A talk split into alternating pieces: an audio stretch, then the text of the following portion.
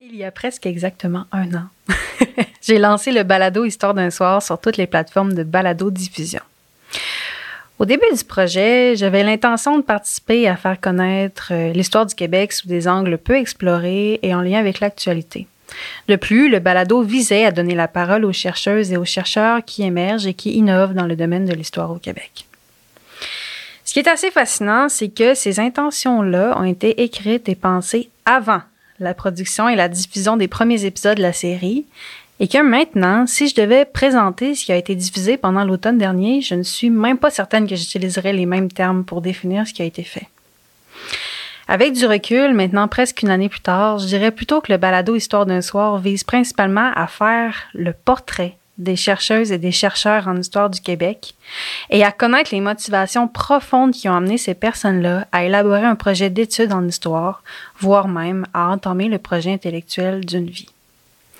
Vous avez entendu lors de l'automne 2021 des personnes vous parler de ce métier qui est vieux de plus de 2000 ans et de ce qui les conduit à exercer cette profession avec tout autant de passion aujourd'hui. Aussi, bien que les épisodes aient tous présenté une certaine teneur historique, c'est-à-dire que oui, on a bel et bien parlé d'histoire, du passé québécois, mais on a aussi eu des discussions un petit peu plus intimes par rapport à la réalité du métier. Et je pense que ce type de, de, de conversation-là a quand même son charme. Vous comme moi, vous le savez bien, les historiens qui prennent la parole sur la place publique sont généralement appelés à parler de leurs recherches, à, éclairer leurs concitoyens par rapport à une question d'histoire, de société ou d'actualité, mais c'est quand même assez rare là, qu'on leur demande de juste s'asseoir, de nous parler d'eux, de leur parcours et de leur passion. Avec du recul, je constate de plus en plus que c'est carrément ça que je vais offrir avec le balado Histoire d'un soir, c'est-à-dire une tribune aux historiennes et aux historiens du Québec afin qu'on apprenne à les connaître eux, en tant que personne qui participe activement à forger le récit collectif que l'on se fait de notre histoire et donc, bien souvent, de nous-mêmes. Je veux, avec cette euh, série, permettre à à peu près tout le monde de pouvoir s'identifier à nos historiennes et historiens pour que ce métier devienne peut-être un petit peu moins mystérieux, un peu plus compris et peut-être bien, je l'espère, un peu plus valorisé socialement. On va se dire, le balado, le projet en tant que tel, là, c'est pas un projet militant.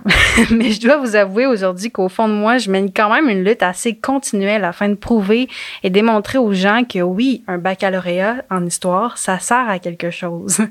que non, les sciences humaines ne sont pas des sciences molles et que oui, l'histoire est une discipline fluide et critique parsemée de débats, de visions et de controverses qui méritent pratiquement tous d'être écoutés.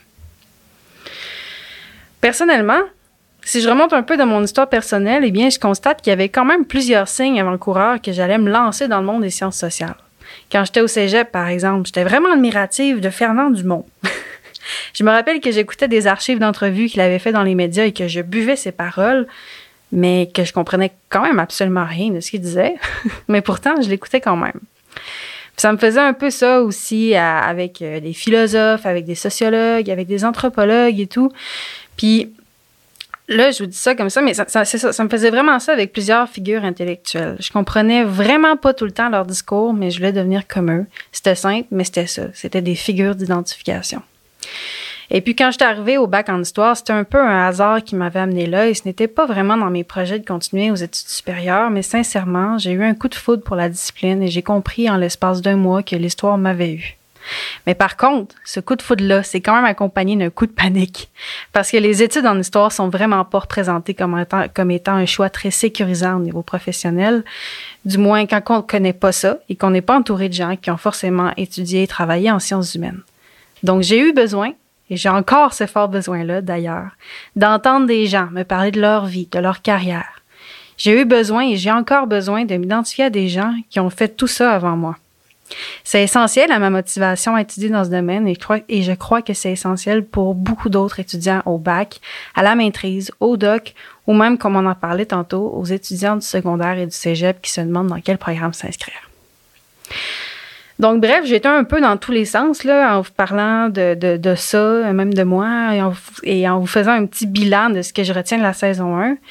Puis je, je, me suis dit que ça vous laissait peut-être un peu comprendre le ton que je voudrais donner à la saison 2, mais au fond, tout ce que je voulais vous dire, c'est que le podcast sera de retour pour une nouvelle saison avec des invités extraordinaires encore une fois et, les épisodes seront diffusés aux deux semaines dès le jeudi 15 septembre et normalement la série devrait se terminer dans le temps des fêtes ou un petit peu avant. Donc encore une fois, je vous invite formellement à rejoindre la plateforme Patreon du podcast. Je vais laisser le lien dans la barre d'informations.